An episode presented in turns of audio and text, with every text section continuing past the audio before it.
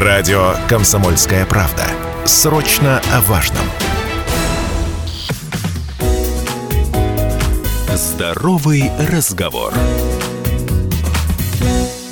Мы продолжаем эфир на радио «Комсомольская правда» Челябинск. Программа «Здоровый разговор». У микрофона Алина Покровская. Проблемы, связанные с мужским репродуктивным здоровьем, это тема, о которой обычно не принято говорить. Ведь мужчина – сильный пол, который способен всегда сам совсем справиться. И вопросы здоровья уходят на второй план зачастую. Но еще более закрыта тема мужского здоровья подростков. И сегодня хотелось бы обратиться к вопросам, вообще возникают ли такие деликатные проблемы у мальчиков-подростков подростковом, юношеском возрасте и с чем они могут быть связаны.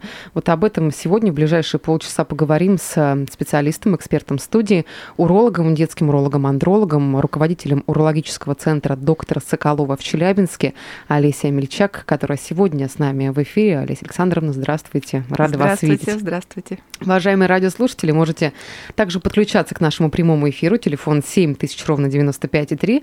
А, доступный вайбер, WhatsApp 8 908 09 953 либо оставляйте ваши комментарии под трансляцией, которая сейчас идет в нашем официальном сообществе ВКонтакте «Комсомольская правда Челябинск». Но сегодня такая деликатная тема у нас с вами, возможно, несколько табуированная, если мы говорим про семьи, да, в которых есть а, а, мальчики, подростки, которые, возможно, стесняются о чем-то рассказать, ну и родители в целом не лезут да, вот в, в данную тему. Как вот в этом вопросе быть, как действовать родителям и вообще какие наиболее частые проблемы, заболевания и в каком возрасте возрасте выявляется? А, вы знаете, мальчик – это тот организм удивительный, что для каждого возраста у него свои заболевания. И все то, что встречается в младенческом возрасте, в грудничковом возрасте, может совершенно не беспокоить в подростковом периоде, а на первый план у подростков выходят совершенно другие заболевания. Поэтому и очень важно показывать своих мальчиков в каждом периоде критичном, э, в периоде новорожденности, в три года, э, желательно подойти перед первым классом, показаться, угу. и уже вот в 13-14 лет, когда манифестируют такие грозные заболевания, влияющие на будущее ребенка, требующие хирургического вмешательства. А о каком будущем мы говорим? Мы говорим о том, что повлияет на его репродуктивное здоровье. На дальнейшее на качество способность жизни. к деторождению. Это то, что беспокоит родителей, потому что каждый родитель хочет иметь внуков. И еще один такой момент э, о том, что родители, они это нормально, в принципе, потому что очень сложно об этом думать. Вот на самом деле задумываются ли родители о сексуальном здоровье своего ребенка? Ну, тут, э, возможно, думают об этом, но как-то... Скорее думают о том, как рассказать, откуда берутся да, да, дети, да. как вот его ввести в курс дела. Но то, с чем он столкнется в будущем, будут ли у него проблемы в сексуальной жизни, не думают, тем более в каком-то раннем возрасте, а уже в подростковом возрасте иногда э, в случае, если ребенок э, такой очень активный, э, у него много, уже там в 16 лет, например, есть девушка, у нас дети сейчас современные очень акселераты, они быстро и рано взрослеют. Угу. Ну вот э, если говорить о тех заболеваниях, а, которые выявляют вот в этом возрасте, я слышала угу. об одном из них, а, который вот называется варикоцели. Что это? Давайте о нем поподробнее поговорим, потому что, я так понимаю, его насколько вообще сложно выявить и дальнейшие какие шаги, действия необходимо предпринять, а, потому что оно, вот, э, я так понимаю, прямо влияет вообще в целом на качество жизни, репродуктивную да, функцию подростка да. и мужчины. Смотрите, варикоцели – это, чтобы вы понимали, что значит это слово это недостаточность венозной стенки а, тестикулярной вены. То есть сама вена имеет обратный ток крови, на фоне чего расширяется, кровь скапливается в области мошонки, и, соответственно, мы, человек приобретает нехороший косметический эффект когда можно самостоятельно как увидеть, так и пропальпировать, ну, руками определить. Угу. Вот эти измененные сосуды, они напоминают, знаете, клубок червей дождевых. Или я иногда, ну, чтобы с червями не сравнивать, сравниваю с гроздями винограда. Тем не менее, такое э, встречается и очень часто. Вены, это аналогично, как вот на ногах, вот, может быть, видели венозная недостаточность, когда расширенные вены. И здесь то же самое, только в мошонке у подростков. И негативность всей этой ситуации в том, что природа она же недаром заложила ту ситуацию, что мошонка выведена наружу. Они спрятаны, те же яички, внутри организма. Для чего? Для того, чтобы температура тела была несколько ниже от э, температуры яичек, да, и, соответственно, когда там скапливаются, расширяются сосуды и скапливается избыточное количество теплой крови, яички нагреваются, это негативно влияет на их состояние развития органа. Нет, ну а в целом, если говорить про возраст, тут есть какой-то определенный этап, когда вот, э, может быть, это достигает какой-то пиковой формы, и мы понимаем, что вот в этом возрасте может это произойти. В первую очередь проблемы. надо обратить внимание на тех детей, э, которые находятся в группе риска. Это те дети, которые занимаются спортом, это профессиональные спортсмены, которые с раннего детского возраста, с 3-4 лет, уже в активном профессиональном спорте. А, То есть уроки как... физкультуры мы не берем во нет, внимание, нет, какие-то нагрузки. Да. Это активный спорт, но бывает такая еще ситуация, наоборот, длительное сидение за компьютером, это малоподвижный образ жизни а, я всегда сравниваю эту ситуацию с тем, что насидеть можно геморрой, да, то есть, ну, мы можем насидеть здесь варикоцеле. Так вот, но тем не менее это заболевание все-таки генетический характер носит, а это все факторы риска, которые проявляют себя уже с 13-14 лет. Это тот период, когда идет первый период обращений, потом второй период активного обращения – это когда подросток заканчивает школу и период поступления, поступления в вузы или призыва в армию. Это же тоже может э, послужить препятствием для поступления да, в военные да. вузы. Э, почему? А, смотрите, э, дело в том, что варикоцелия имеет несколько степеней, которые переходят одна из другой, в другую и негативно влияет. Яичко мы можем потерять на этом фоне, оно может атрофироваться полностью и исчезнуть. Мы э, можем приобрести бесплодие, мы можем травмировать эту зону. Если будет какой-то удар или травма, то, соответственно, может быть выраженное кровотечение этой зоны. Э, смотрите, в, повсеместно во всем мире общепринятая практика, что при ярко выраженном варикоцеле а, призывник считается негодным к военной службе. А при умеренно выраженных симптомах э, их зачисляют в какие-то нестроевые части угу. или в запас. В России, несмотря на то, что все-таки это дорогостоящий вид медицинской помощи, направляют на хирургическую коррекцию. В будущем это положительно сказывается на демографии. Субклиническая форма и первая степень варикоцелии здесь проблем не будет с поступлением. А, и на службу в армию, и в правоохранительные органы, и у лиц летного состава. А вот вторую степень э, здесь затребует оперативное лечение. Третья степень э, может, э, скажем так, сопровождаться очень сильно выраженными изменениями, и здесь также считается, что призывник не годен. И уж военные вузы, конечно, будет сложно поступить, поэтому всегда я советую родителям заблаговременно взяться за решение этой проблемы, чтобы быстро восстановиться – и э, спокойно поступить и не бегать уже в последний момент. Вот сейчас от слушателей вопрос пришел. Можете также подключаться. 7 тысяч ровно 95,3. Вайбер, WhatsApp доступны 8 908 09 53 953. Как спорт может повлиять? Наоборот же разгоняет кровь.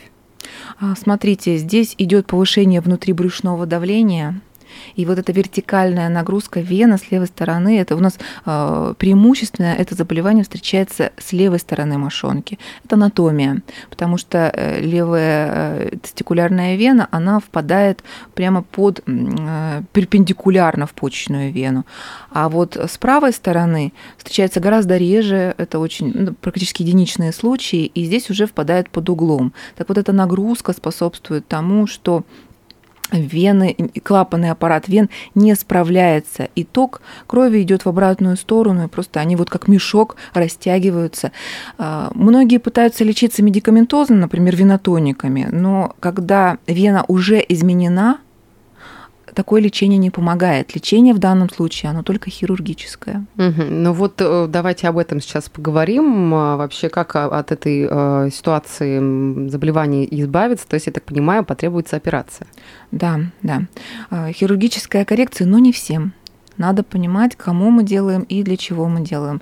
А, если поподробнее понять, что такое субклиническая варикоцель, это то состояние, когда ни подросток, ни родитель, ни врач самостоятельно на приеме диагностировать заболевание не могут. Такое заболевание выявляется только по ультразвуковой диагностике. А какие-то по ощущениям, может быть, меняются? Вот... Э, Увы, это очень редко, когда ребенок чувствует, что что-то не так. Угу. И вот первая степень, здесь аналогичная ситуация, но врач, проведя пробы, может уже диагностировать. Первая степень, как правило, приводит на прием, потому что ребенка беспокоит боль.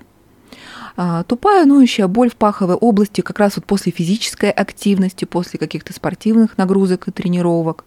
Детки очень быстро растут, и вообще варикоцели у них носят агрессивный характер. Это совершенно другая ситуация, в отличие от взрослых. А, но, тем не менее, их сильно беспокоит. И они приходят с таким посылом о том, что если это уже вторая, третья степень, мы ставим диагноз, а, мы хотим срочно провести хирургическое лечение. У всего есть, конечно, показания. И если у вас э, идет призыв на военную службу, и вам срочно нужно подавать документы, я всегда огорчаю в этом плане родителей о том, что диагноз был поставлен в 13-14 лет, но только в 17 мы вдруг решили срочно прооперироваться. Но любая хирургия – это медицинское вмешательство. И очень важно правильно поставить диагноз. Для постановки диагноза нам требуется УЗИ, но не обычное УЗИ, а именно с доплерографическими исследованием сосуди, сосудистой стенки, как раз вот этой тестикулярной вены, она имеет рассыпной тип характера. И при правильной диагностике мы можем спрогнозировать, какой метод лечения не будет эффективен. Я очень часто на приеме встречаю тех пациентов, которые перенесли операцию не только одну, а две, и три, и четыре, и заболевание рецидивировало. А это негативно, то есть это многократные наркозы, э, работа в рубцовой зоне, и все это негативно сказывается в будущем, потому что мы боимся в первую очередь бесплодия. Угу. Я сейчас э, предлагаю сделать небольшую паузу. У нас впереди реклама, а после вернемся и продолжим. Здоровый разговор. Мы продолжаем эфир на радио «Комсомольская правда» Челябинск. Программа «Здоровый разговор» у микрофона Алина Покровская. Сегодня у нас э, в гостях эксперт студии, уролог, детский уролог-андролог, руководитель урологического центра доктора Соколова в Челябинске Олеся Амельчак. Олеся Александровна, еще раз доброе утро. А, сегодня говорим о проблемах, связанных с мужским репродуктивным здоровьем. В частности, говорим про здоровье подростков. Вот э, какие проблемы возникают бывают у мальчиков и с чем они могут быть связаны. Уважаемые радиослушатели, можете также подключаться к прямому эфиру. Телефон 7000 ровно 95,3. Вайбер, WhatsApp доступный 8 908 09 53 Ну и, конечно, оставляйте ваши комментарии под трансляцией, которая идет в нашем официальном сообществе «Комсомольская правда а, Челябинск». У нас есть телефонный звонок. Олеся Александровна, можете надеть наушники, чтобы слышать то, о чем скажет радиослушатель, который с нами на связи. Доброе утро, как вас зовут? Доброе утро, Дмитрий Челябинск. Здравствуйте. Здравствуйте. Здравствуйте, доктор. У меня такой вопрос. Все мы знаем о таком явлении, как недержание мочи, и обычно оно ассоциируется с достижением человеком определенного возраста, возраста почтенного. Но насколько часто недержание мочи встречается у подростков, и как часто оно не связано с какими-то э, психологическими стрессовыми факторами? Что с этим можно сделать? Спасибо. Большое спасибо. Да. А, смотрите, недержание мочи все-таки это то состояние, которое не имеет а, возрастных ограничений. И в норме, а, когда ребенок рождается, он еще дозревает, и функция удержания мочи у него дозревает вместе, вместе с его ростом. А в дальнейшем уже накладываются какие-то сопутствующие факторы. Это могут быть мочевые инфекции, это могут быть какие-то аномалии развития. Надо не забывать, что а, если это недержание мочи у мальчиков, то длина уретры у них достаточно а, она достаточно большая для того, чтобы иметь на каждом этапе ту или иную проблему, влияющую на удержание мочи. И Касаемо психологического фактора, он имеет место быть на каждом этапе, усугубляя проблему.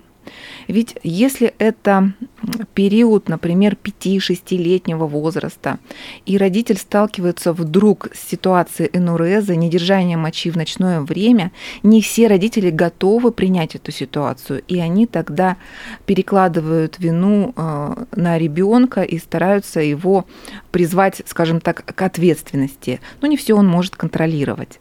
Поэтому в первую очередь, конечно, обязательным этапом является диагностические обследования какие-то, исключающие патологию мочеполовой системы, какие-то аномалии сопутствующие заболевания. Вторым этапом это на каждом этапе взросления ребенка стоит правильно подходить к этому вопросу. Избыточное такое, знаете, тепличное условие со стороны родителей также негативны, как и, наоборот, агрессивное воспитание э, с призывом к ответственности за свое мочеиспускание. Поэтому все может быть, и это не болезнь 75-летних мужчин. Это очень широко распространенное состояние как у мужчин, так и женщин. И факторов и причин настолько много, э, что их здесь вот даже в ну, рамках одного эфира каждый случай индивидуален, каждый ребенок, каждый взрослый индивидуален. И еще форм э, недержания мочи может быть очень много. Я сейчас хотела бы вернуться к той теме, о которой мы говорили в первой части программы, потому что вопросы от слушателей приходят наш мессенджер по поводу УЗИ а, для выявления вот заболеваний варикоцеле, о котором вы говорили. Спрашивают, где его проводят и можно ли а, вот это осуществить в центре доктора Соколова. Да, я вот э, сейчас вам могу сказать о том, что без э, каких-либо сомнений наш центр на сегодняшний день уникален. Наша клиника позволяет проводить диагностику и лечение заболеваний половых органов у мальчиков, у взрослых мужчин и у мужчин уже зрелого возраста. Я бы сказала так, от консультации до операции. У нас полный цикл оказания медицинской помощи, поэтому вы можете обратиться смело и провести качественную специализированную диагностику.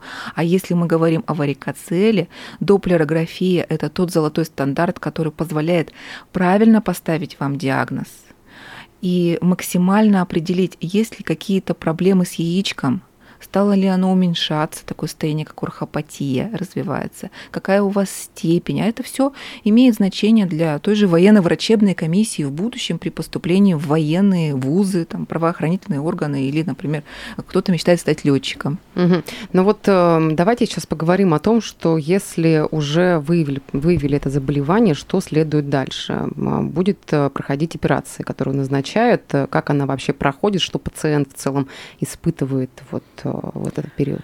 А, смотрите, оперативной коррекции, хирургической коррекции варикоцели может быть несколько вариантов. И почему я настаиваю на правильной диагностике, когда мы берем а, гормоны, когда мы смотрим у взрослых мужчин анализ, анализ эякулята, уже оценим его репродуктивную функцию, когда мы выполняем ультразвуковую доплерографию, в этой ситуации, поставив правильный диагноз, мы можем подобрать оптимальный вид хирургической коррекции. И вот Золотой стандарт и наиболее эффективная операция – это микрохирургическая селективная варикоцелектомия по мармар. Мы выполняем эту операцию в клинике, и в нашей клинике стоит у единственных в городе микроскоп, современный микроскоп который это такая большая стационарная угу. машина, которая подкатывается к пациенту, и при увеличении в 20 раз мы можем увидеть сосуды, те измененные сосуды, которые не видны вооруженным глазом. А для чего нам вообще вот микроскоп? Вот кто-то может сказать, я вот простым методом сделаю и там тоже получу эффект. Нет, мы имеем колоссальные риски. Чего мы боимся при каких-то простых методиках или там тех же лепроскопических? Пропустить сосуды венозные, оставить тоненькие сосуды, которые дадут рецидив и такое заболевание вернется, и человек вернется опять для хирургической коррекции. А еще немаловажно отделить вены, артерии, лимфатические протоки и нервные окончания. Ведь если мы заденем нервные окончания, после операции может появиться патологическая боль, которая никуда не уйдет.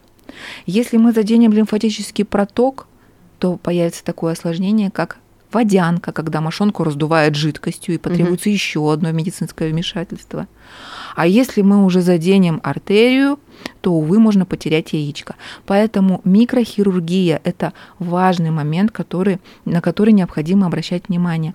Но многие, знаете, путают, я стала сталкиваться с тем, что вот мне делали операцию по мармару. А, операция по мармару – это, скажем так, доступ в паховой области. Без микроскопа это не мармар. Ну, а в целом по времени, а, то есть э, до операционный период, сама операция, сколько займет э, обследование уже, э, сама операция и потом процесс восстановления? А, вот в нашей клинике три доктора, которые как раз оперируют эту высокотехнологичную операцию. Непосредственно главный врач Соколов Андрей Васильевич, Иванов Андрей Владимирович, э, уролог взрослый. Я как детский уролог-андролог, мы оперируем микрохирургическим доступом, а для чего нам микрохирургия? Чтобы быстро восстановить пациента и вернуть его к спорту. Нам не требуется длительная госпитализация. Это хирургия одного дня. То есть человек приходит, мы готовим его, э, и в день операции, грубо говоря, несколько часов, ну максимум это один койка-день в условиях дневного стационара, и мы отпускаем. Через 10 дней мы сняли швы, и человек возвращается к полноценной жизни. То есть можно и активно заниматься спортом, а, двигаться? Для спорта мы даем на контроль вот месяц. Если вот при, например, старых таких методиках, как операция Ивансевич, когда идет а, доступ через мышцы, то здесь восстановление идет длительное, от 3 до 6 месяцев, длительная госпитализация, то здесь один день швы сняли и восстанавливаемся уже в течение месяца, возвращаемся к спорту или поступаем в какие-то военные училища. Но после э, проведения операции необходимо, скорее всего, потом приходить на приемы к врачу, чтобы э, Контроль. смотреть, наблюдать. Да, за я вот также здоровьем. обращаю внимание, многие э, упускают этот момент, но важно сделать контрольное ультразвуковое обследование. Опять же, остановлюсь. Такое обследование называется УЗДГ сосудов мошонки. Будьте внимательны, не ограничивайтесь только УЗИ мошонки, оно не позволяет поставить правильный диагноз. И вот этот контроль мы делаем через месяц после проведенной операции, и можно в динамике посмотреть уже на третий месяц. Тогда угу. уже полностью закрыть вопрос об эффективности. Ну, вот сейчас э, слушатели вопрос э, прислали к нам в редакцию. В, а, в каком возрасте лучше делать операцию? То есть подростковый или когда уже в более зрелом? А, мы здесь обращаем внимание, есть четкие показания к операции, то есть когда мы у детей э, должны провести операцию. В первую очередь это когда у ребенка варикоцели сочетается уже с маленькими размерами яичек, когда они стали уменьшаться в размерах. Такое состояние называется или гипотрофия, или орхопатия, там в разных источниках по-разному. Поэтому если вы уже видите уменьшение яичка, если уже ребенка беспокоит боль, то если мы будем дальше ждать, то мы можем уже э, негативно повлиять на его будущую способность деторождения. Яичко просто не восстановится. Олеся Александровна, буквально у нас уже 30 секунд до окончания эфира. Я думаю, что более подробную информацию можно будет найти на сайте урацентра 74.ру, либо по телефону 8 351 242 50 67. И, ну и, конечно, обратиться к сайту, где полная подробная информация про специалистов, в целом диагностику, лечение а, имеется. Вам большое спасибо. Всего хорошего. Благодарю за столь содержательный эфир. Спасибо большое вам. Всего доброго. Здоровый разговор.